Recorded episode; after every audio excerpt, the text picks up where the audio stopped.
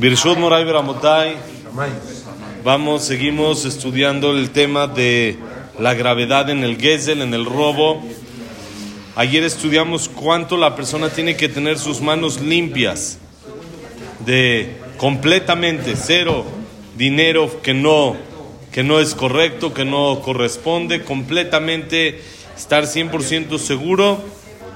Sí, como vimos Kiyov dijo que tenía las manos limpias, que nunca había engañado, robado, etc. Y hoy dijimos que vamos a ver dentro de esto la prohibición de subir precios de manera exagerada o cosas así. Dice así. Rena binyana ona, kama nakelu לאדם להיפתות ולהיכשל כאשר לכאורה יראה לו שראוי הוא להשתדל ליפות סחורתו בעיני אנשים ולהשתכר ויגיע כפיו לדבר הלב הקונה למען יתרצה לו ויאמרו על כל זה יש סריס ונזכר ויש חרוצים תעשיר. ויד חרושים תעשיר. אמנם אם לא ידקדק וישקול מעשיו הרבה הנה תחת חיטה יוצא כוח. כי יעבור ונכשל ועוון ההונאה אשר הוזרנו עליה לא תורנו שתמיתו. ואמרו זיכרונם לברכה אפילו לרמות את הגוי עשו.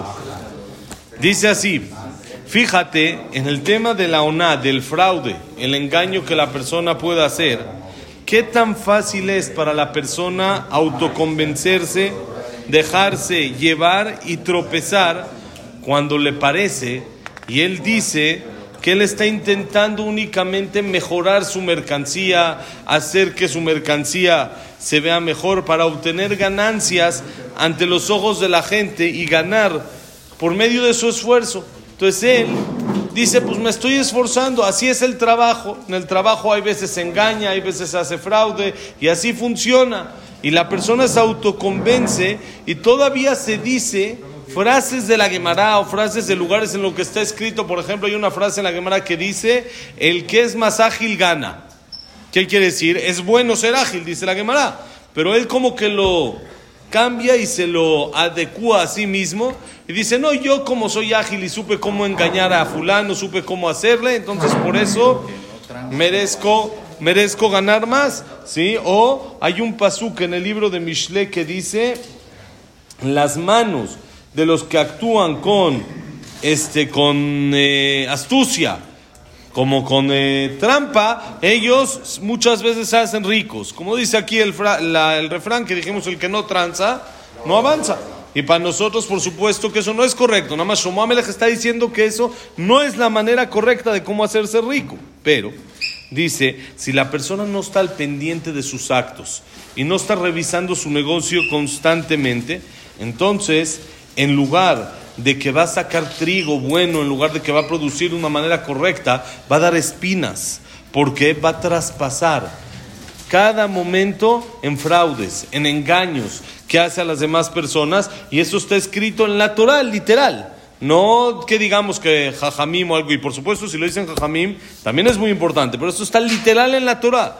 Lo tonui shetamito. No puedes estafar, hacer un fraude una persona al otro. Y uno dice, bueno, pero no pasa nada, no es, él lo aceptó. Y la persona se autoengaña y sabe cómo decir y cómo hacer para permitirse a sí mismo. Y dice la Gemara, a un algoy no se puede engañar. No estamos hablando solo de Yudim.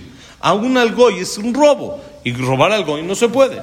Entonces, también al goy uno tiene que tener cuidado. Bueno, pero ya todo mundo así vende los metros de 900, de, de 95 centímetros. No, todo mundo, tú no lo puedes hacer. No es así. No es, ah, no, pero es que si no lo hago, si tú, tú haz lo correcto.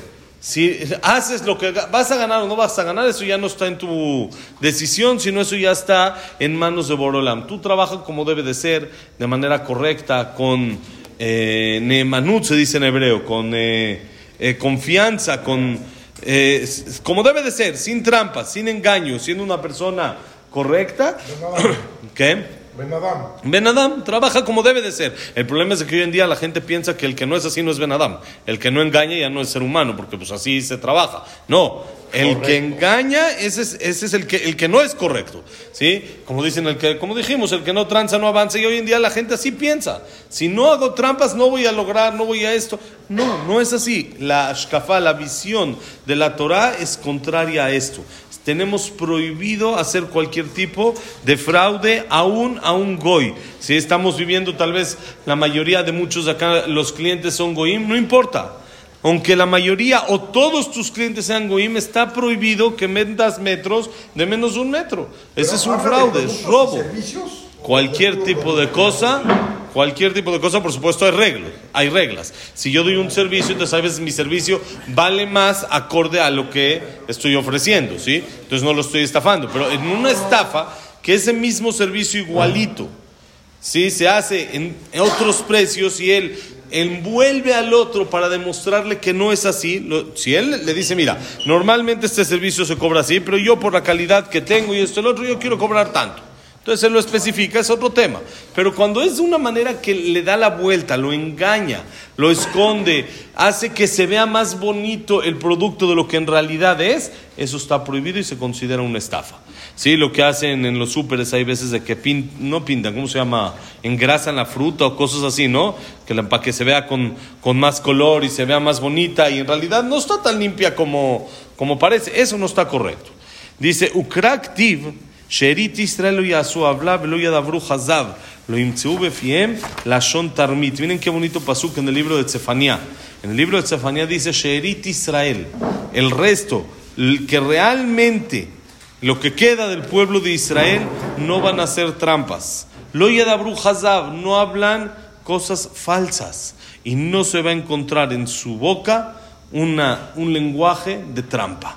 Somos, tenemos que ser el pueblo en, que, en el que se note que es, los negocios se hacen de manera correcta. No provocar el Hilul Hashem que digan, ah, mira, seguro este negocio es un paisano. No, uno muchas veces dice, este seguro, a un goy no se le hubiera ocurrido esta, esta movidita y esta atrás. Este seguro es un paisano. Al revés, debería de dar pena que pase algo así. Deberíamos decir, este negocio que está cayer al 100%, que está bien hecho, como debe ser, este seguro es un paisano. ¿Por qué? Porque el pueblo de Israel tenemos que representar la importancia de no tomar algo que no es de nosotros. Algo que no es nuestro por medio de engaño, de fraude, de robo, de lo que sea, tenemos que demostrar eso y tenemos que estar limpios al 100% a tal grado que como dice el Pasuk, lo yedabru kazav, no hablan cosas falsas y no se va a encontrar en su boca un lenguaje, una expresión de trampa. Saben que la Gemara cuenta que había un jajam que tenía un negocio y tenía ahí sus productos para vender. Y en un momento de, del día decía el Shema. Decía el Shema para completar por si el horario no lo dijo en el momento adecuado, etcétera. Decía el Shema. Entonces estaba ahí en la tienda y estaba diciendo el Shema. Nosotros sabemos que cuando uno dice el Shema, no puede interrumpir, ni con señales, ni con nada. Uno no debe ni de saludar, ni nada. Es difícil, pero hay que estar al pendiente de no interrumpir nada. Ni señales, ni gestos, ni nada. No debe de interrumpir, debe decir el Shema concentrado al 100%. Viene una persona, no se dio cuenta que estaba el Jajam diciendo Shema, un goy. No se dio cuenta y le dijo, mira, necesito tal objeto. Y el Jajam no le contestaba. Le dice, bueno, te ofrezco tanto. No hay ni un gesto, no puedo hacer ni un gesto. Y entonces empezó a subir el precio. Dijo, no, te ofrezco más. Y el jajam, pues sigue en Shemal, no puede contestar. Te ofrezco más. Y le siguió, le subió, le subió, le subió el precio a algo grandísimo, a muchísimo más del valor real, porque esta persona en realidad lo necesitaba mucho. Cuando acabó el jajam el Shema, le dijo, perdón, no te podía contestar, estaba yo en el Shema y no se podía interrumpir el precio que me ofreciste al principio, con ese precio, por favor tómalo y llévatelo. Pero ¿cómo? Ya, ya, te había ofrecido más, ya él te ofreció. Lo yedabru kazav. No voy a actuar diferente a como pienso. Cuando me ofreciste 100 pesos, ya los había aceptado, ya estaba yo contento con esa, eh, ese ofrecimiento, con esa oferta. Ya estaba yo de acuerdo, no le voy a dar la vuelta. Ah, pero él solito me lo dijo. No voy a hacer algo falso. ¿Quién va a saber? Nadie, yo. Ante mí es algo falso. Y el pueblo de Israel tiene que ser la señal y tiene que ser el ejemplo de cómo uno se debe de comportar en los negocios, de hacerlo al 100% todo bien, sin engaños, sin trampas, sin jugadas, sin vender metros que no son da metros, sin hacerle venderla a uno una cosa y en realidad es otra, le dice que es de China y es de México, de México y es de China, cualquier tipo de cosa, ser correcto, como debe de ser. וכן אמרו אין, מפר, אין מפרסחים הכלים הישנים שיהיו כחדשים, אין מערבים פירות אפילו חדשים בחדשים, פירות ופירות אפילו חדשים בחדשים, אפילו שאה ודינר, ואפילו יפה דינר בתרסית לא יערב וימכרם שאה ודינר. כל עושה אלה, כל עושה עוול, קרוי חמישה שמות עוול, צנוי, משוקץ, חרם, תועבה. עוד אמרו זיכרונם לברכה, כל הגוזל את חברו אפילו שווה פרוטה, כאילו נותן נפשו ממנו. הרי לך חומר העוון הזה, אפילו בשיעור מעט. Dice, también está escrito en la Gemara, esto es Gemara literal, no se puede embellecer, hacer de alguna manera como que un arreglo a un objeto viejo para que se vea como nuevo. Lo que hacen luego la gente que vende coches, ¿no? Como que le arreglan que se vea que está todo bien, pero en realidad en unos meses se va a tronar el motor y esto. No se puede embellecer. No, eso es normal. eso es normal. Sí, que eso es normal. Se ve lavado, se ve pulido, está bien. Pero que no se vea nuevo. ¿Sí? Se ve que es un coche usado, no es nuevo. Luego, luego, sí. Está limpio y está bien, está en buenas condiciones y se entrega bien. Pero tengo algo que está medio roto y lo parcho de una manera que no se vea roto y que se vea completamente perfecto, como que si no pasó nada y después con un piquito que le den y lo toquen, se va a tronar todo. Eso no se puede. Está prohibido. ¿sí? No se puede revolver dos calidades de frutas. Bueno, revuelvo, gente que vende en el mercado, vendo frutas. Bueno, vendo así, que se vean las de arriba, que se vean las bonitas. Y ya le doy así de las de abajo que están medio ya viejas. No se puede. No se puede porque lo que tú estás demostrando es que es frutas de tal calidad y estás vendiendo frutas de otra calidad. Si uno quiere tener dos calidades, no hay ningún problema. O vender pura calidad baja, no hay ningún problema. Pero no demostrar como que si es algo de calidad y le doy algo que no es de calidad. Todo esto dice el, el, el, el, el Sifri, me parece que es, ¿sí? no, la, la Perashá en dice, Colose L, Colose Abel. Todo el que hace eso se, se considera un engaño. Es un engaño, es algo que no está correcto y tiene, dice el Cifrí, cinco nombres. Se gana cinco títulos. La persona que no trabaja con honestidad y hace las cosas chuecas tiene cinco títulos. Uno, Abel, tramposo. Dos, Sanui, odiado. Tres, Meshukatz es abominado ante los ojos de Hashem.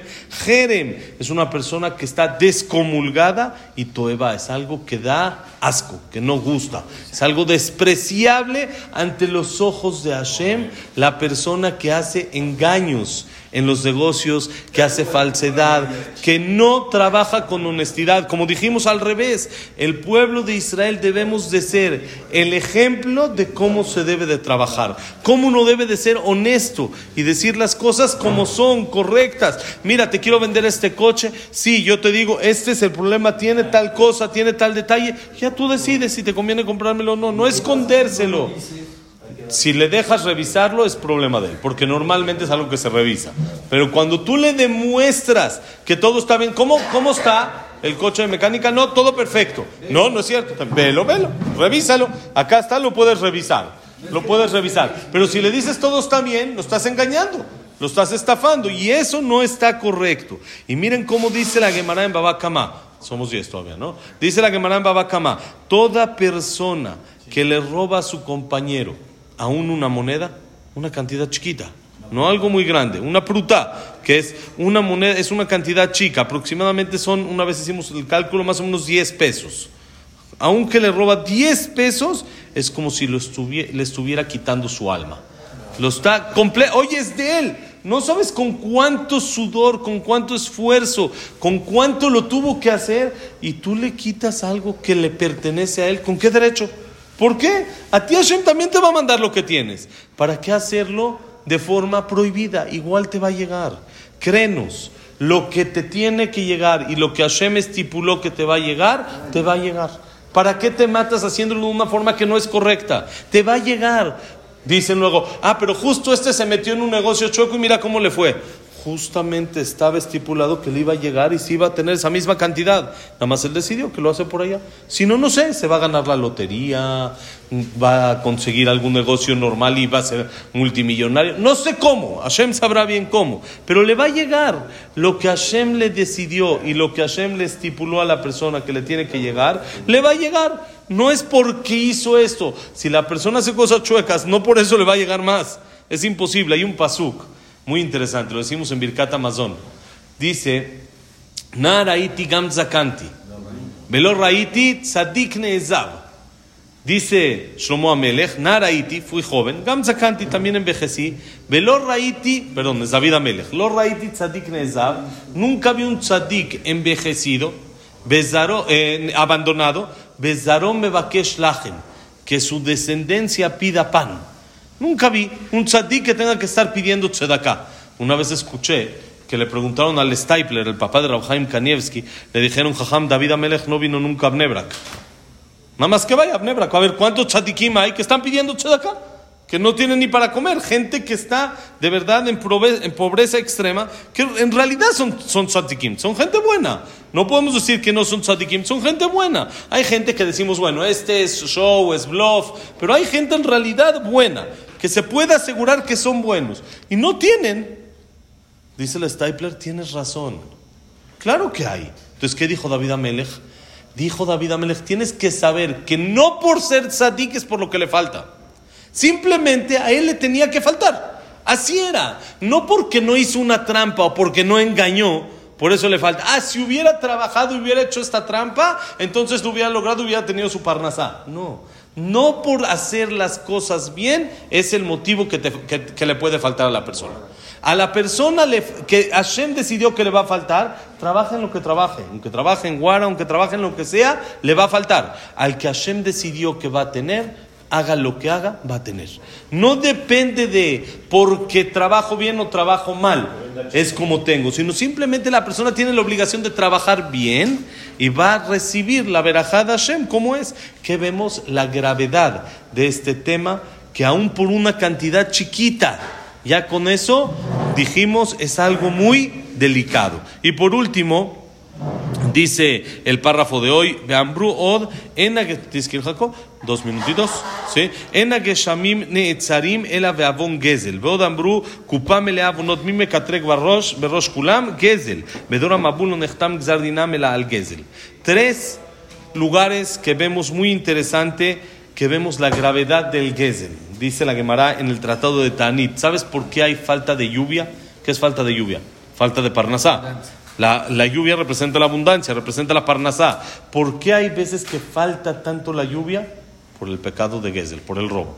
Cuando hay robo, Hashem dice, yo no tengo ganas de mandar abundancia en donde mis hijos se están quitando unos a los otros. Si tú, como hermano, no le quitas a tu hijo, tu papá te va a dar el doble. Tu papá te va tu papá te va a dar el doble. Pero si tú le quitas a tu hermano, tu papá te va a decir, oye, ¿por qué te voy a dar? Uno. Dos, en Midrash en Baikra Rabat dice, si tengo una caja llena de todo tipos de pecados, todo, hay de todo. Ahí se crearon, nosotros sabemos que cuando una persona peca, crea ángeles malos. Entonces se llenan en una caja. ¿Quién es el primero que brinca de la caja? El primero que sale para acusar, Gesel, el robo. Puede haber todo tipo de pecados, ¿eh? el que sea. Hay muchísimos, pero el primero, no estamos hablando que es más grave o menos grave, pero simplemente el pecado que más brinca para acusar es el robo. Y tres, la Gemara en Sanedrín dice, ¿por qué se selló el decreto para la gente del Mabul, en la gente del diluvio? ¿Qué fue lo que rompió, la gota que derramó el vaso? Kimalea jamás mi penem, el Gezel. El robo provocó que Hashem diga, esto ya es insostenible. Hay que destruir el mundo y volverlo a hacer sin robo, con limpieza, con pureza de trabajo, con pureza de manos y poder estar orgullosos y decir, mira, este negocio que está todo bien, que no hay trampa, seguramente es de un paisano. Que Hashem nos dé zehut y el mérito de siempre tener nuestro dinero kasher, puro y limpio. Vamos a decir Kadish. Hanay Amén.